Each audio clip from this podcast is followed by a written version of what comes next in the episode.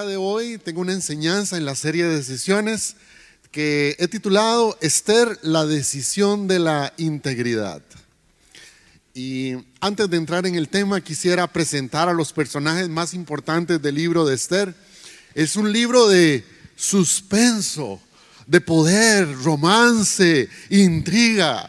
Suena como a serie de televisión, ¿verdad? Pero no, esta es una verdadera historia escrita hace siglos atrás. He traído unas ayudas visuales, vamos a tener como una pastoral infantil por unos minutos y usted me va a hacer caso porque nos vamos a aprender los personajes. En, el libro de Esther los más importantes encontramos al rey Azuero y todos vamos a hacer la corona del rey. Vamos, obedientes todos, la corona del rey. El rey Azuero reinó por 21 años en Susa, capital de Persia, sobre 127 provincias. Eso va desde la India hasta Etiopía al día de hoy. Es un era un rey muy poderoso. el otro personaje es la reina Basti. Vamos a hacer así. Muy bien. Porque fue una reina expulsada para siempre de la presencia del rey. No obedeció. Creyó que podía hacer lo que quería y, y se rehusó a presentarse ante su esposo, el rey Azuero. Y eso le costó su reinado. Tenemos también a Mardoqueo, todos aquí. Señal de respeto, porque Mardoqueo fue el primo de Esther y además su padre adoptivo al acogerla y criarla cuando sus padres murieron. Mardoqueo evitó el asesinato del rey Azuero y él le anunció a la reina todo esto. Este, se dio cuenta que uno de sus hombres procuraban algo contra el rey. Y tenemos otro personaje importantísimo, porque es cierto, en una buena historia tiene que haber un malvado. Y este es, todos ahí, eso tenemos al malvado de la historia. Se llamaba Amán. Era la mano derecha del rey Azuero y el segundo al mando del imperio persa. Un líder extremadamente orgulloso, era arrogante, era feo, homicida. Odiaba a Mardoqueo, era descendiente de los amalecitas, era un pueblo que era un pueblo lleno de odio contra los judíos. Los consideraban una amenaza y estaba decidido a eliminarlos. Y tenemos a Esther, como un aplauso, que es nuestra estrella de la historia, judía, huérfana y adoptada por su primo Mardoqueo. Era muy hermosa. Siempre tiene que haber una princesa hermosa, ¿verdad? Tenemos a Esther, que se llega a convertir en la esposa del rey Azuero, hasta la fecha el pueblo de Israel celebra la fiesta de Purim en memoria de su valentía. Y esa es la historia que quiero traer para ustedes en esta mañana. Pensando en la reina Esther, quisiera hacerles una pregunta que yo también me la hice. ¿Alguna vez ha sentido como que hay algo malo con usted? ¿Usted ha sentido eso? Tal vez eh, se le venga a la mente a aquella persona que todo le sale bien como si viniera con una estrella especial, que todo lo que hace le sale de sencillo, tiene éxito en lo que se propone, siempre se sale con la suya. Practica un deporte y es buenísimo. Viene a estudiar con uno y se lo aprende todo sin mucho esfuerzo. Está destinado a vivir con una vida aparentemente resuelta y sin complicaciones. Son muchas las veces, lo confieso, que después de ver en todo esto en aquellas personas, he mirado mi vida y analizo lo difícil que me ha sido obtener algunas cosas. He tenido que luchar el doble o el triple. Es más, he llegado a pensar que algunas personas vienen con estrella y otras estrelladas. Y yo definitivamente me he calificado en el segundo grupo. Si, les hablo con honestidad, he tenido que trabajar con pensamientos groseros, de comparación, falta de contentamiento, desilusión, frustración, y incluso he cuestionado a Dios, ¿por qué me cuesta tanto si yo la pulseo mucho? Dígame que a usted también le ha pasado eso, ¿verdad? La historia de Esther es una de esas historias bíblicas hermosas que demuestra el carácter de una persona con el valor de hacer algo extraordinario en medio de circunstancias imposibles. Empieza con un rey en busca de una reina y termina con una reina en busca del favor de un rey para salvar a su pueblo. Las acciones valientes y valerosas de Esther han sido conmemoradas a través de todas las generaciones y desde entonces se ha convertido en una fiesta nacional judía. Pero antes de pasar a su final triunfante, quisiera analizar con ustedes que el comienzo de la vida de Esther, de Esther no fue un cuento de hadas. Y para ser íntegra, tuvo que tomar un montón de decisiones que afectaron a muchas personas hasta el día de hoy. La primera decisión que quiero plantearles es la decisión de no vivir marcada por su pasado. Esther perdió a su familia, era huérfana y esto no lo usó como una excusa para vivir triste y amargada. ¿Cuántos de nosotros ante situaciones complicadas de vida vivimos enojados? Vivimos amargados. Es que si yo hubiera hecho, es que si a mí me hubieran llamado, es que si me hubiera pasado esto o lo otro, la vida me hubiera cambiado. Pero eso lo he utilizado como excusa para estar amargado y para no ver la gloria de Dios en mi vida. Vamos a ver Esther capítulo 2, versos del 7 a 8. Mardoqueo tenía una prima llamada Hadassah. Esta joven, conocida también como Esther, a quien había criado porque, subrayo, era huérfana de padre y madre, tenía una figura atractiva y era muy hermosa. Al morir sus padres, Mardoqueo la adoptó como su hija. Cuando se proclamaron el edicto y la orden del rey, muchas jóvenes fueron reunidas en la ciudad de Susa y puestas al cuidado de Hegai. Esther también fue llevada al palacio del rey y confiada a Hegai, quien estaba a cargo del harem. Recordemos que la reina Basti fue destituida y entonces quisieron buscar una nueva reina y Esther fue una candidata. ¿Qué le viene a la mente cuando piensa en la palabra huérfano? Me gustaría que pudiera analizar eso. ¿Qué le viene a la mente? Se podría pensar tal vez en un niño solitario, en un orfanato, eh, un niño con un fuerte sentimiento de abandono, rechazo, lleno de inseguridad, sin un futuro, lleno de preguntas y nadie a quien acudir. Niños descalzos, sucios, mendigando comida en la calle, tal vez orando algunos por un lugar para llamar hogar. A una madre joven también que y no estaba preparada dejando a un niño en brazos de extraños. Muchos de ellos candidatos a la delincuencia o la drogadicción, ¿cierto? Qué montón de ideas se nos pueden venir cuando pensamos en orfanato. Quisiera contarles la historia de este joven que conocí muy bien, un joven que sentía mucho miedo, estaba perdido, inseguro, sin contar con muchas personas en la vida. Muy solo y golpeado en su estima, él no confiaba en nadie. Su lucha constante era hacer parecer que no le sucedía nada. Huérfano del corazón, lisiado del alma. Un día bajó los muros y por fin acompañó a un amigo a la iglesia. Este amigo le invitaba constantemente y él lo rechazaba. Pero ese día fue. Todo cambió el día que le presentaron al Señor Jesucristo. Y, en, la iglesia, cuando él entró, tuvo esa sensación de que era un lugar donde había venido muchas veces el sentimiento de un hogar, de una casa, un lugar en la vida. Conoció nuevas personas y empezó a caminar en la fe y a descubrir un amor que no había experimentado de otra manera. En ese lugar encontró esa familia, encontró una esposa y encontró un ministerio. Ese huérfano de quien les hablo soy yo. Créame, yo viví lo que dice el Salmo 65, 5 y 6. Padre de los huérfanos y defensores Dios. Dios da un hogar a los desamparados y dicha a los cautivos que libera. Ese versículo fue escrito en mi corazón. Usted y yo hemos sido huérfanos cautivos del dolor y la soledad. Tal vez no huérfano de padres físicos como no lo fui yo, pero sí huérfano, un huérfano espiritual, ausente del papá del cielo, lejos de él. Pero hoy quiero decirte que tu papá del cielo te está esperando con los brazos abiertos y que ya no tienes más por qué vivir solo o sola. Que el Dios del cielo es tu papá y que Él está en haciendo un hogar para ti. Ya no eres una persona desamparada y quisiera que lo pudieras apropiártelo en el corazón. ¿Cómo notamos que alguien es un huérfano espiritual? Son personas muy lastimadas emocionalmente, en condición de rechazo. Por fuera parece que todo está bien, pero por dentro ofendidos por todo y por nada. Creen que todo el mundo está en contra de ellos. Es que me mira muy feo, es que yo ahí no encajo, es que no le caigo bien, es que mejor me mantengo alejado, es que mejor me quedo callado, de por sí a mi, mi opinión no le importa a nadie. No pueden someterse a una autoridad espiritual. ¿Por qué tengo que hacer lo, hacer lo que dice el pastor? ¿Por qué? Si de por sí yo no le importo a nadie, ¿a quién le intereso?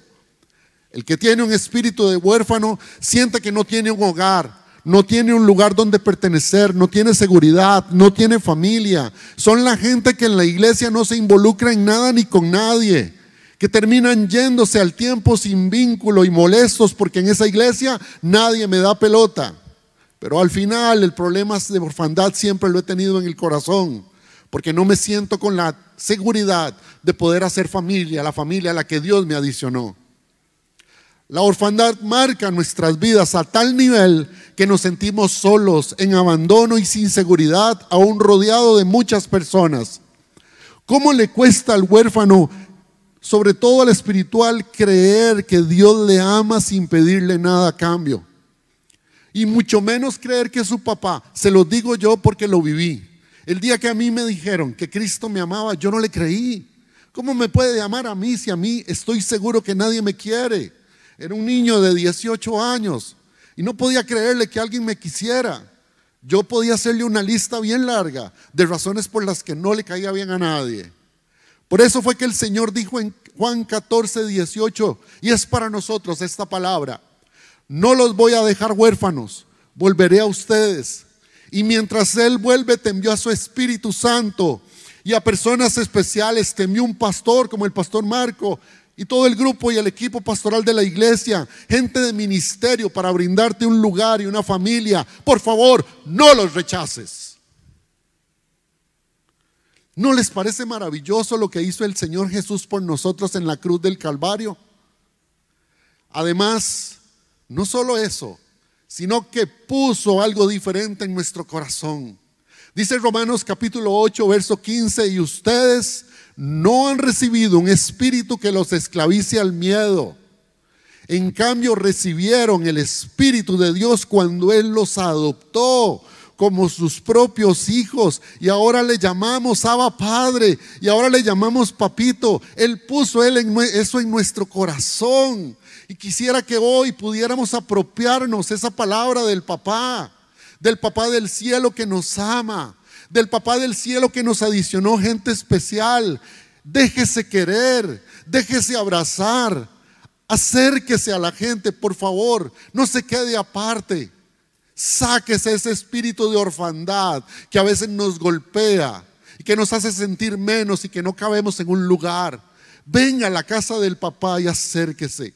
Interesantemente Dios puso a Mardoqueo en la vida de Esther, no como un familiar más, sino como un papá real. Esto más el entorno familiar que le brindó, le dio la seguridad que la llevó a una proyección mayor en la vida. ¿Cómo lo hace el Señor con nosotros? Siempre lo hemos dicho mi esposa y yo, la escuela enseña, pero el hogar educa. Créame, la escuela enseña, pero la iglesia educa y en eso estamos aprendiendo, insisto, tomando decisiones en la vida. Y gracias a Dios porque la iglesia abre esos espacios para poder tomar decisiones importantes, trascendentales. Otra decisión que tomó Esther fue la decisión de vivir impulsada y no estancada. Dice Filipenses capítulo 3, verso 13 y 14. Por favor, leamos en las pantallas.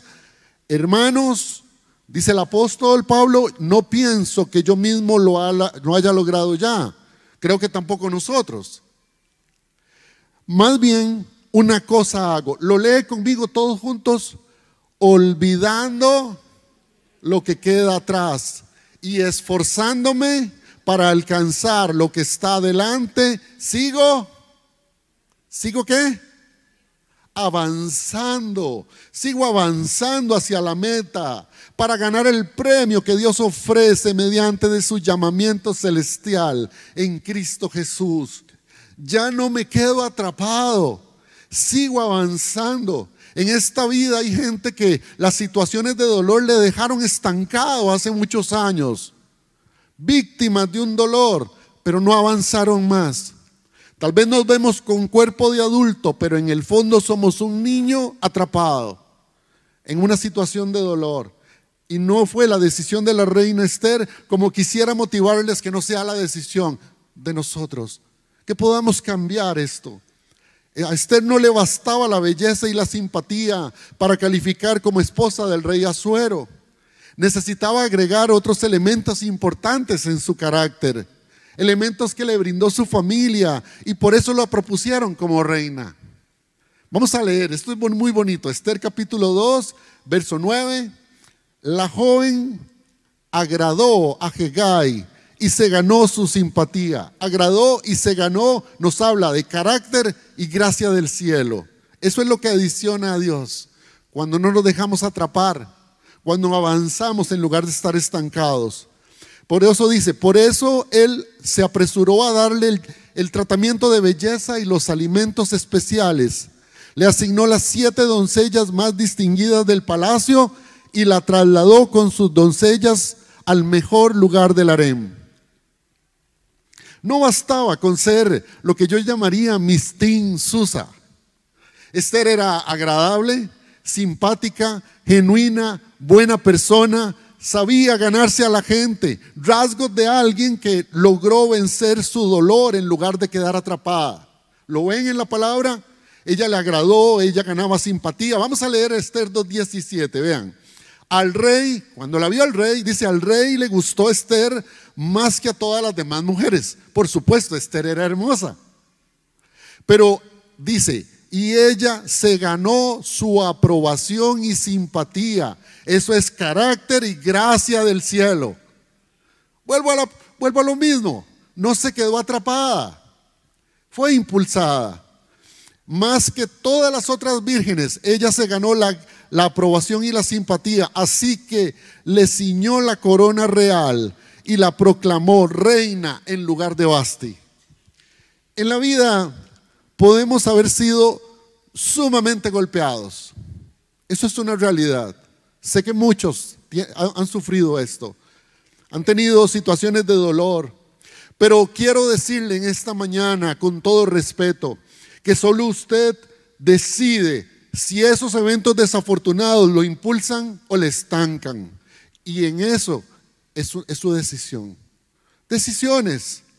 Decisiones definitivamente que necesitamos tomar en la vida, pero que tenemos un papá del cielo que nos está dando la mano en esta mañana para salir de eso, para vivir impulsados y amanecer diferente. Que mañana lunes podamos enfrentar las situaciones que vengan pero decididos a que vamos a ver la gloria de Dios. Que Él venga y que agregue esa gracia y ese carácter que tanto necesitamos. Otra decisión que tomó Esther fue la decisión de la obediencia y la honra. Siempre se ha enseñado en la iglesia que en la obediencia hay bendición. Usted escuchará a nuestro pastor diciéndonos la importancia de la obediencia. En la pastoral infantil le decimos mucho a los niños, en la obediencia hay bendición. ¿Qué le parece si usted le dice a la persona que está a su lado, hermano, en la obediencia hay bendición?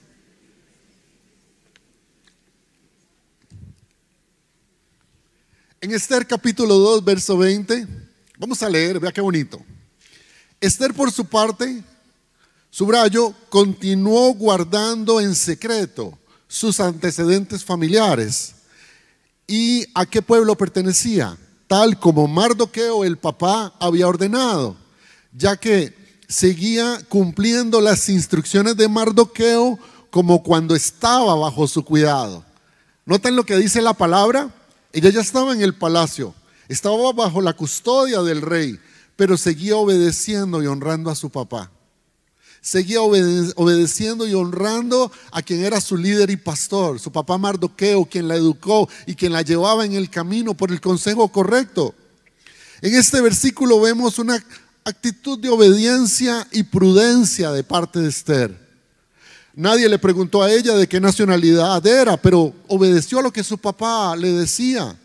Mardoqueo la había cuidado y enseñado como a una hija desde el momento en que la adoptó podemos pensar que tal vez una de las razones por las que Él le mandó a callar esto fue para su protección e inseguridad. Insisto, en la obediencia hay bendición. Recuerdo esta familia que tuvimos la bendición de acompañar, eh, cuando conversamos con ellos, nos revelaron que estaban sumamente endeudados, pero una deuda difícil, difícil. A tal nivel que escojan el supermercado más barato, ellos no podían hacer mercado ahí, no podían ir al supermercado a comprar la comida, no les alcanzaba. Vivían de ir a una pulpería, que tenían cuadernito para los que conocían eso, ¿verdad? Donde sacan huevos y le apuntan, o mortadela y le apuntan ahí. Eso, eh, de eso vivían, eso comían todos los días. Pero tenían carro, tenían una moto y tenían otro poco de chunches, ¿verdad? Y recuerdo que nuestra indicación a ellos fue vendan todo, todo, vendan todo lo que puedan, como esté, todo. Y ellos obedecieron una indicación que muchos rechazan. Se lo digo porque en algún momento estuve sentado frente a un caballero con una, situación económica imposible y le, le dije, usted tiene que cortar el cable. Y se enojó conmigo. Fue como si le hubiera dicho, tenía que entregar un riñón. En, serio, o sea, me hizo, se enojó conmigo y todo. Y le digo, pero usted no lo estamos viendo, usted no lo puede pagar. Pero esta gente vendió su carro, vendió la moto, vendió todo lo que pudieron y empezaron a pagar las deudas. Y se venían en bus hasta la iglesia, haciendo un esfuerzo y demostrándole a Dios que sí querían hacer las cosas bien. Hoy esa familia, al dar esos pasos de fe, Dios les bendijo de una manera maravillosa. Luego les regresó el carro, el negocio, empezaron a crecer, hoy viven ordenados. Es lindo verlos en Disney con todos los hijos después de años de estar trabajando y, nadie se imagina por lo que pasaron. La escasez tan terrible y la situación económica tan ahogante que estaban viviendo. Pero eso hace Dios y les ha permitido crecer. La obediencia fue la carretera que los llevó a esa bendición. La obediencia y sujeción a la autoridad fue una característica clave en la vida de Esther y también lo puede ser en nuestras vidas. Solo que hoy pareciera como una cualidad discutible. La gente no se quiere sujetar ni a las autoridades, todo lo discute, todo lo realmente lo, lo, disminuye, y mucho menos a lo que Dios dice. Quiero preguntarte en esta mañana, ¿quieres ver la mano de Dios en tu vida? ¿Quieres ver milagros de Dios? Mire, sea obediente sea obediente a sus autoridades, a su pastor, sea obediente a, la palabra del Señor, sea obediente a la gente eh, cristiana que Dios te envía y te da un buen consejo, sea obediente. La obediencia nos aporta libertad, progreso, eh, crecimiento, protección, orden, prosperidad. La obediencia es una bendición. Cuando tomamos la decisión de ser obedientes y se nos vuelve un modo de vida, automáticamente también empezamos a vivir la honra a esa autoridad. Sea un papá, sea una mamá, sean pastores o líderes, gente importante, empezamos a honrarlos y les respetamos, les cuidamos, les amamos, como Esther cuidó a su papá. En algún momento ella se da cuenta que su papá está sufriendo mucho por algo que sucedió. Yo después le voy a contar un poquito de qué se trata, pero ella inmediatamente no podía salir del palacio, pero mandó gente que le dijeran, quiero que le pregunten a mi papá qué le pasa. Y trató de hacer algo. Eso se llama honra. Eso se llama honra. La decisión de la honra siempre nos aporta amor, nos aporta respeto y nos aporta agradecimiento en la vida. Una palabra que hay que cuidar muchísimo en nuestro corazón, el agradecimiento. Servir es preguntar por el que uno ama. Servir es preocuparse por otra persona y estar pendiente de ellos, de nuestra gente querida. Eso es servir también y eso es honrar a las personas. Otra decisión importante que tuvo Esther fue la decisión de servir a los demás. Ser una, le llamamos en matrimonios una ayuda adecuada. Siempre lo dejamos como para las, las esposas, pero no. Creo que todos podemos ser ayuda adecuada en el momento correcto. Alguien dijo una frase que me gusta mucho. El que no sirve, el que no vive para servir, no sirve para vivir. Siempre me ha gustado esa frase, porque está llena de verdad. Pablo lo dijo en Gálatas capítulo 5, verso 13 y 14. Vaya la palabra conmigo. Les hablo así, hermanos. Está dirigida a nosotros, por favor. Porque ustedes han sido llamados a ser libres. ¿Le gusta esa frase? Ese es su llamado. Eso es lo que Dios quiere que usted viva, libertad. Pero no se valgan de esa libertad para dar rienda suelta a sus pasiones. En otras palabras, mire, Dios le va a bendecir, pero sepa qué hace con esa bendición. Dios le va a prosperar, pero sepa qué va a hacer con esa prosperidad. Y nos agrega Pablo, más bien, sírvanse unos a otros con amor. Y ese es el llamado del cielo para nosotros. Una decisión que es necesario tomar, porque debemos ser y tenemos un llamado en libertad para decidir ser de mucha bendición para otras personas. Porque en algún momento vivimos con hoja y hoy tal vez ya no es así. Pero hay otros que pasan situaciones complicadas y quizás usted y yo seamos la respuesta del cielo para esas personas que pasan necesidad. En el transcurso del libro vemos a Esther ayudando, sirviendo, diría yo, a los que le rodean. Uno de los momentos vitales fue cuando protegió la vida de su esposo, el rey Azuero, de los que procuraban matarle. Hubo todo un complot ahí. En algún momento tal vez me imagino que ella no estuviera en sintonía en esa comunión con el Señor, hubiera dicho, de por sí ya soy la reina. Sí, se fue el rey, ahora toda la plata es mía, todas las comodidades, ahora mando yo. ¿Se imagina? Pero ella no hizo eso. Vamos a Esther capítulo 2, verso 21 y 22. En aquellos días, mientras Mardoqueo seguía sentado a la puerta del rey, Victán y Teres, los dos eunucos del rey, miembros de la guardia, se enojaron y tramaron el asesinato del rey Asuero. Al enterarse Mardoqueo de la conspiración, se lo contó a la reina Esther. Y ojo la reacción de ella, quien a su vez se lo hizo saber al rey, quien a su vez lo quiso proteger, quien a su vez lo honró, quien a su vez lo protegió. Y no solo eso, sino le dijo de parte de quién venía. No fue que yo soy muy carga, eso le pasa a mucha gente, ¿verdad? Se apropia de las glorias de otros. No, se lo dijo de quién venía y esto habla del corazón, el carácter de Esther lo que Dios venía construyendo en su vida. Y qué lindo que eso pudiera ser parte de nosotros también. La decisión del servicio nos aporta misericordia, nos aporta sensibilidad, compasión, ayuda y apoyo a los demás. Servicio también es intervenir y proteger la vida de otras personas. Tal vez no es una muerte física, pero vemos que hay una muerte matrimonial y necesitamos hacer algo. Y si no sabemos qué hacer, créame que usted sabe orar al Dios del cielo para que envíe a gente que pueda hacer algo. Tal vez no es una muerte física, pero sí puede ser una muerte económica, puede ser una muerte laboral, pueden ser muchos tipos de muertes, pero estamos llamados a hacer algo, a no quedarnos como si no sucediera nada. Quisiera en este punto de la enseñanza hacer un paréntesis para tocar a nuestro personaje malvado. Hay una decisión que tomó Esther y fue la decisión de no ser como Amán.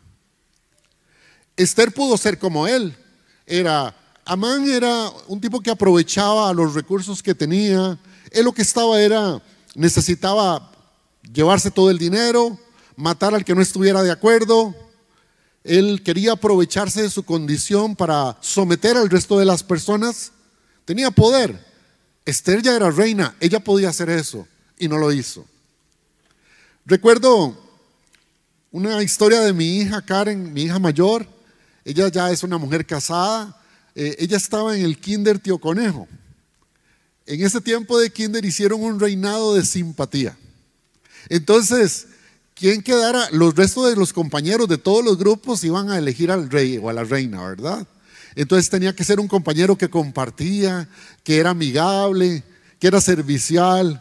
Y mi hija fue declarada Miss Rabbit. El detalle que a Miss Rabbit se le subió la corona.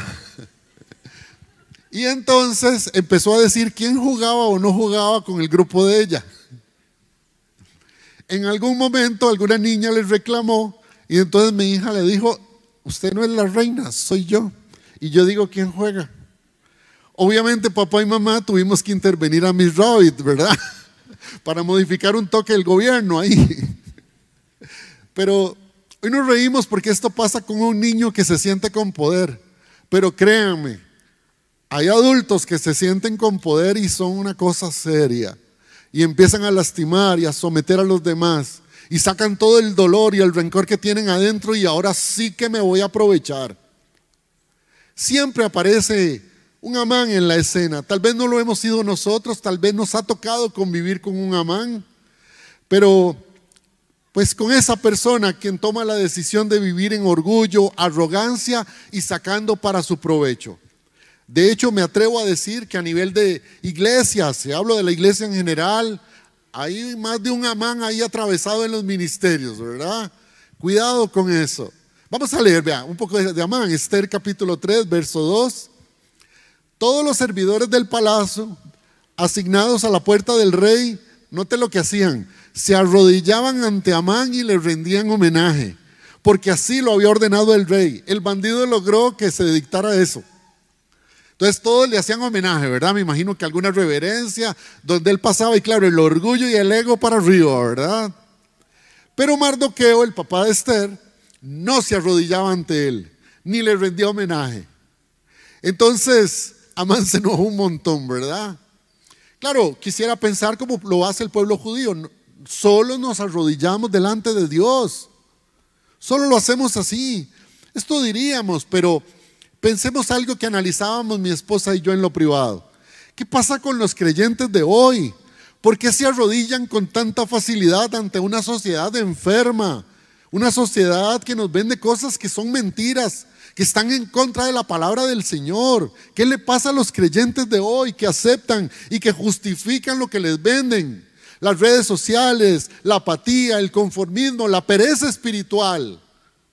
¿Por qué vivimos en ese conformismo? ¿Por qué estamos arrodillados cuando los creyentes deberíamos de estar de pie proclamando al Dios todopoderoso que puede hacer milagros y prodigios? ¿Qué le pasa a los creyentes de hoy que están arrodillados ante la enfermedad, ante la escasez? ¿Dónde quedó el Dios poderoso de sus vidas? El Señor que les ha levantado y que hoy desde adentro nos dice, papito, Abba Padre, que nos permite reconocerle que Él es grande en nuestra vida. En Esther capítulo 3, versos 5 y 6, vean lo que hacía. Cuando Amán se dio cuenta que Mardoqueo no se arrodillaba ante él ni le rendía homenaje, se enojó. Cuidado, pierde, ah, que por cierto. Y cuando le informaron a qué pueblo pertenecía Mardoqueo, desechó la idea de matarlo solo a él y buscó la manera de exterminar a todo el pueblo de Mardoqueo, es decir, a todos los judíos que vivían por, todo el reino de Azuero. Un ego golpeado hace mucho daño. Aprendamos algunos ejemplos de esto, algunos elementos importantes. Muchas personas como Amán andan con un cartel que dice, cuidado con mi ego. Y verdad, en eso realmente tenemos que estar ahí porque son esos que lanzan esta frase, ni te atrevas a ponerle una sombra a la luz que me ilumina. Y cuidado si nosotros como servidores del Señor andamos con esa actitud, que me tienen que rendir homenaje, que me entienden, no, eso es diferente. Mucha gente dice, es que eso es honra, eso no es honra, eso es ego. Y está mal delante de Dios. Es un poco el espíritu de Amán que está aquí. Porque me enojo, hago berrinche, hablo feo, exagero las cosas. ¿Lo vieron, Amán? Todo el pueblo, ¿verdad? Es que cosa terrible. Exagero las cosas. ¿Cómo, cómo saber si tengo un problema con el ego? Es una buena pregunta para esta mañana. El orgullo, cuando me llena el corazón, soy el ofendido siempre. Me salgo del grupo de WhatsApp porque alguien no estuvo de acuerdo conmigo si dicen algo y seguro lo dijo por mí. Hablo de mí constantemente, secuestro la conversación, lo que hice, lo que dejé de hacer, mis logros. No me interesa lo que digan los demás. Me piden un consejo y me meto bajo el paraguas del ego. Solo lo que yo digo es como se debe hacer. No, el consejo de otro no, es como yo digo que se hace. Necesito objetos para validarme, puesto de trabajo, la ropa, la marca de las tenis, el reloj, el carro, los chunches. Eso no nos valida, no nos define como personas. Incluso un título universitario, eso no valida a nadie. Es la opción laboral, nada más. ¿Quién es usted y quién soy yo como persona? Eso es lo que nos valida. Hago gestos o uso palabras para tratar a los demás como inferiores. Interrumpo constantemente a las personas. No logro dejar que terminen lo que están hablando. Porque al final le digo, es que no me interesa. Me coloco constantemente en un versus, tu opinión versus la mía. ¿Y cuál es la correcta? La mía.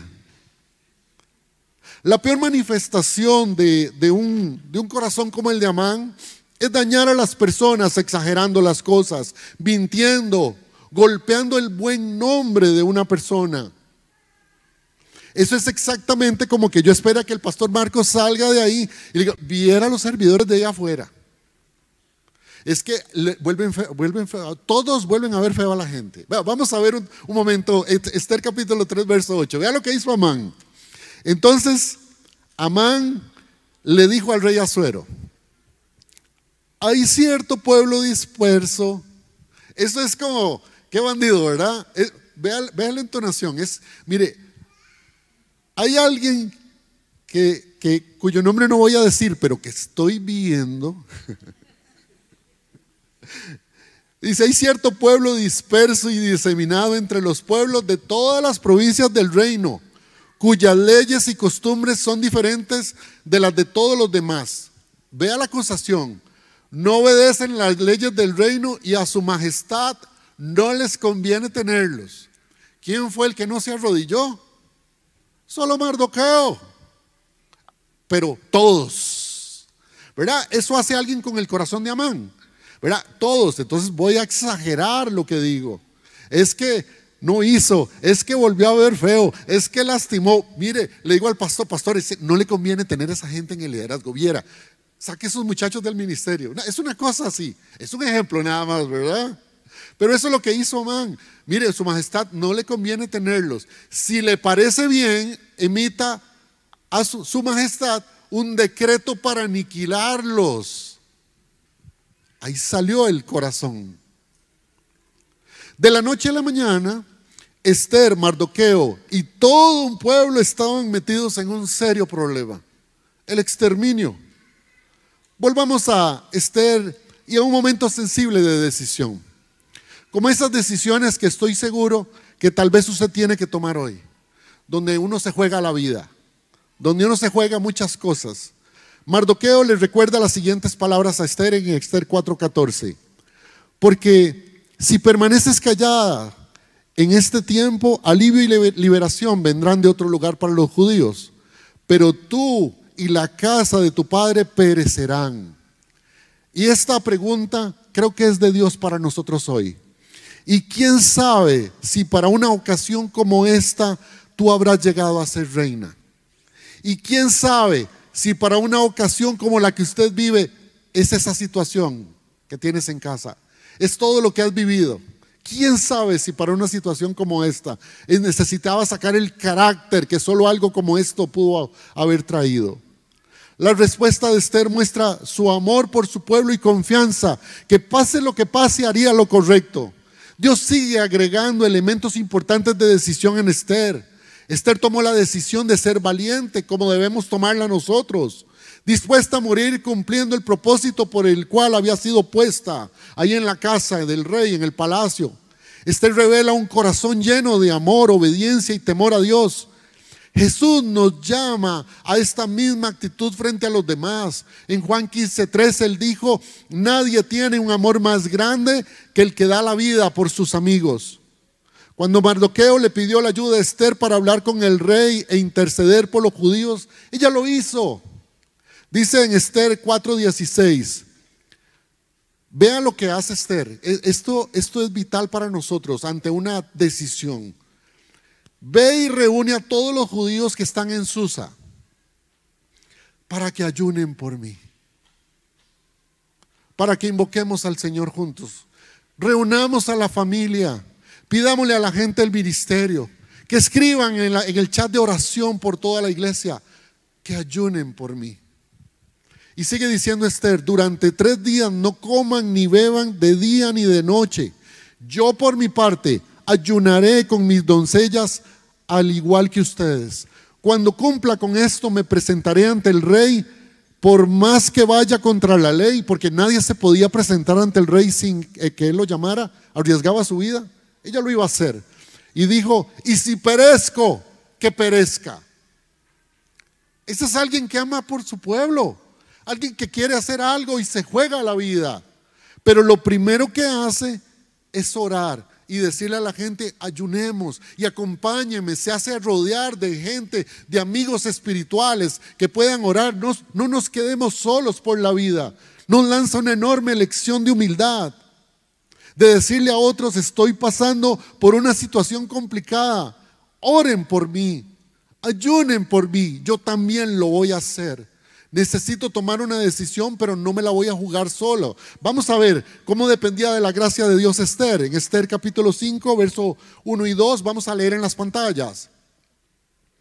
Al tercer día, Esther se puso sus vestiduras reales y fue a pararse en el patio interior del palacio frente a la puerta, a la sala del rey.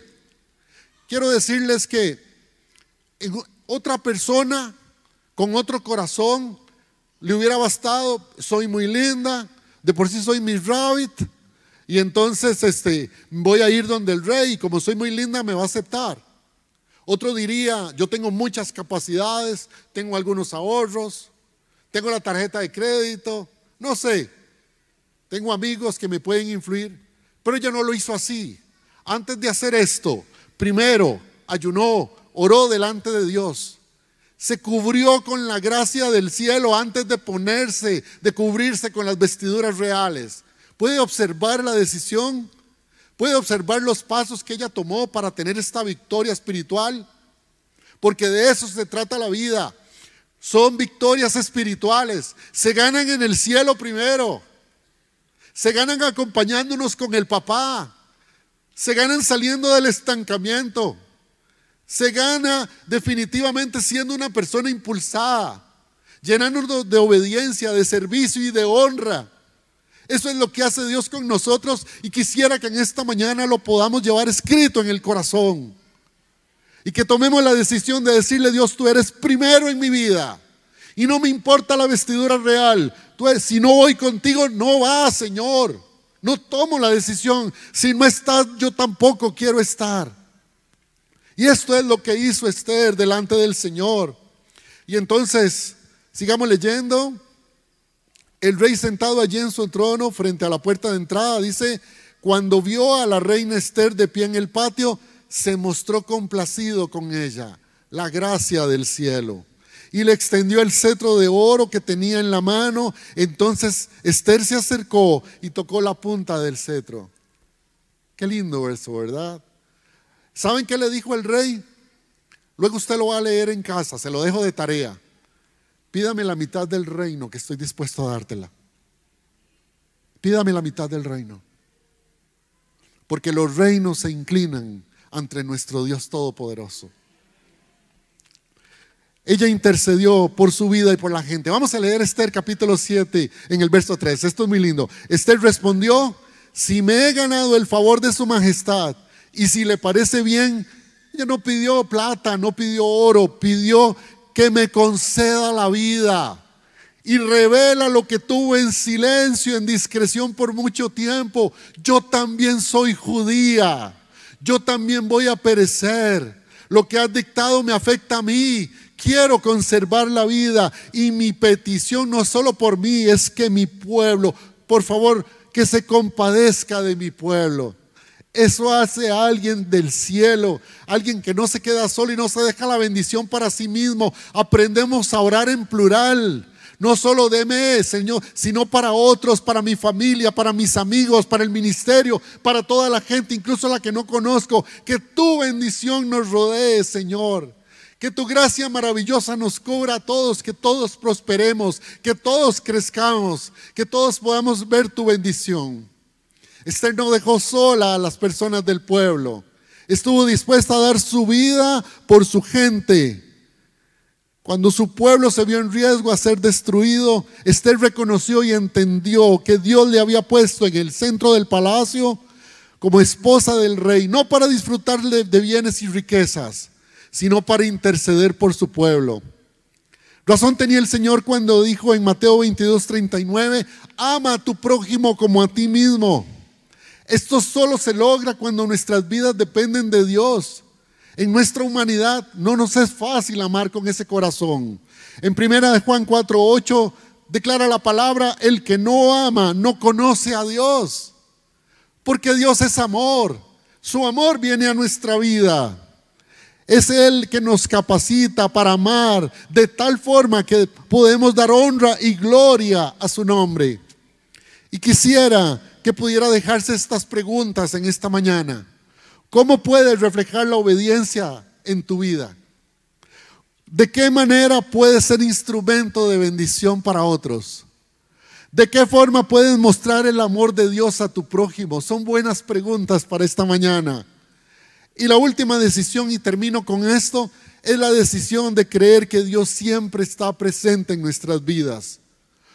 Como muchas personas en similares condiciones, yo creo que Esther en algún momento deseó no, tener lo que, no vivir lo que le sucedió.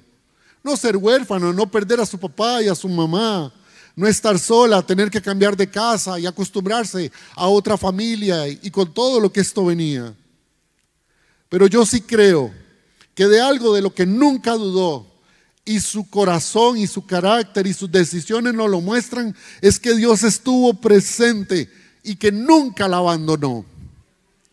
Quisiera darles esta palabra de parte del Señor para todos. Por favor, recíbala en Isaías 41:10.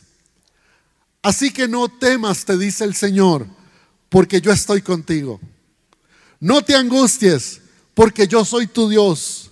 Te fortaleceré y te ayudaré. Te sostendré con la diestra de mi justicia. ¿Cuántos dicen amén a eso? Por las generaciones se le ha impuesto un estigma de rechazo y poco valor a la orfandad. Y probablemente la gente jamás hubiera imaginado de esa época que una persona huérfana pudiera llegar a ser la reina de un pueblo, de todo y un enorme pueblo, ¿cierto? Pero eso hace Dios con sus hijos maravillas, los imposibles del cielo viniendo a nuestro corazón, a nuestra casa, a nuestra familia. ¿Quieres esos imposibles? Los puedes vivir, pero necesitas buscar al papá del cielo y abrazarte a él. ¿Dónde está Dios en toda esta historia de Esther? Estaba ciego ante un plan malvado que amenazaba arrasar con su pueblo. Aunque Dios claramente no es mencionado, pero su brillo está de principio a fin en el libro de Esther. Tome un minuto y hazte la siguiente pregunta. ¿Qué cosas está usando Dios para cumplir su propósito en tu vida? Claro, han venido cosas malas y desafíos que ocurren todo el tiempo. Sabemos que no todo es causado por Dios, pero nos golpea la vida. Él puede usar todo lo que ha pasado en nuestro favor y para bendición de muchas personas. Esther no se creyó huérfana. Tomó su posición de reina y decidió plantarse frente a un rey, aunque le pudiera costar la vida. Pero la idea era salvar al pueblo. Era una razón mucho más allá de ella misma. Dios le respaldó, respaldó su valentía. Y Dios siempre va a respaldar a aquel que tiene un amor mayor por la gente. ¿Tienes hoy algo que hablar? Si Dios fuera el rey en este momento, ¿tienes algo que decirle? ¿Sientes vergüenza por tu pasado, tu presente? ¿Crees que no estás preparado para presentarse hoy, presentarte hoy ante el rey y hablar lo que hay en el corazón? Yo quiero decirte en esta mañana, no tengas miedo, no tengas miedo. Él es el papá. Tal vez el reflejo del papá que hemos tenido que no lo ha hecho muy bien. Que tal vez nos dejó solos, tal vez nos mintió, tal vez nos traicionó y nos golpeó de una manera horrenda. Pero el papá del cielo no es así. Hoy Él está dispuesto a extender los brazos en aprobación para que te acerques a su presencia. Recuerdo la historia del Señor Jesús con aquel niño que había pedido la herencia para ir a gastarla perdidamente. Un día él vuelve en sí y dice, yo quiero regresar a la casa con mi papá. ¿Puedes imaginar lo que tenía en el corazón cuando se acercaba a casa? Cuando estaba muy cerca, esa mezcla de dolor, de vergüenza, de culpa. ¿Qué me va a decir mi papá? Ya tenía algo planeado para decirle, pero ¿qué sentirá? Tal vez me rechace, tal vez me acepte, no lo sé. Pero él quería volver a casa. Cuando está llegando donde el papá lo mira a lo lejos y contra todos los pronósticos del corazón, el papá viene corriendo y le abraza, le besa y dice, este es mi hijo, estaba perdido y ha vuelto a casa, ha vuelto a la vida. Este es el papá del cielo que te está esperando en esta mañana. Antes de levantarte para que oremos juntos, hazlo pero tomando decisiones. La decisión de dejar atrás el pasado. Levántate con la decisión de ser una persona impulsada. Levántate con la decisión de querer ser una persona obediente. Levántate con la decisión de ser una persona que honra. Levántate con la decisión de querer ser una bendición para otras personas. Levántate con la decisión de que Dios sea lo primero en tu vida. Podemos levantarnos, pero levántate con esa decisión en el corazón. Y vamos a orar a Dios juntos. Podemos levantarnos y decirle al Señor en esta hora. Señor, hoy quiero decirte que te recibimos como mi papá. Dile al Señor, te recibo como mi papá. Ya no más me voy a sentir huérfano o huérfana. Ya no más con la soledad. Señor, me cansé de tener miedo. Hoy te entrego el miedo. Me cansé, Señor, de vivir tal vez con mucho orgullo, haciendo cosas que lastiman a los demás, haciéndoles creer que no pasa nada en mi vida cuando me está pasando de todo, Señor. Pero hoy te abro mi corazón y te recibo como mi Señor y Salvador. Señor Jesús, ven, entra a mi vida. Rescátame, Señor, por favor, de todas las maneras en que se puede rescatar a una persona. Sálvame, Señor, te recibo como mi único y verdadero Salvador. Y te pido, Señor, que te sientes en el trono de mi corazón una vez más. Que pongas en mí ese espíritu de adopción que cada vez que te mire al cielo pueda decir, ahí está mi papá, que saca el cielo, el sol y las estrellas por amor a mi vida. El Dios que me saca del estancamiento. El Dios que me hace avanzar de donde estaba atrapado. El Dios que me libera, que rompe las cadenas de esclavitud y que ya no quiero vivir más en temor, quiero ser libre y que esa libertad, Señor, sea para poder servir a otros, para poder bendecir a mis autoridades espirituales. Señor, para poder servirte con amor en los ministerios, para salir del anonimato, Señor, y tener una familia espiritual y compartir con mucha gente, crecer y aprender en carácter y en gracia. Ayúdanos, Señor. Hoy te entregamos nuestra vida. Dígale al Señor, te entrego mi vida, mi corazón y todo lo que soy. Trabaja en mí que pueda seguir, Señor, recordándome estas palabras de decisión de Esther, Señor. Ayúdame, Señor. Hoy, Señor, te pido tu bendición por mis hermanos. Bendícelos con toda bendición espiritual del cielo, Señor. Abrázales. Que en esta hora puedan sentirte como el papá cercano. el papá que ama, el papá que no falla, el papá que está todos los días, el papá que hoy ha corrido ante cada uno, Señor. Y hoy has dicho en el cielo, este es mi hijo, mi hija amada. Gracias, Señor, por cada uno. Les bendigo. Por favor, levanta tus manos. Me gustaría bendecir tu vida. Señor, bendice con tu gracia. Bendice con tu amor. Bendice con tu presencia. Bendice, Señor, ese abrazo del cielo cada mañana por cada uno, Señor. Gracias por ellos. Gracias por liberarlos. Gracias por tu amor. Gracias, Señor, por lo que estás haciendo. Gracias por lo que harás. Eres el Dios del cielo y te adoramos y te bendecimos y nos entregamos a ti, Señor. Y todo este aplauso de bendición para ti, Señor, es para exaltarte y darte la gloria solo a ti, Señor toda la gloria, Señor.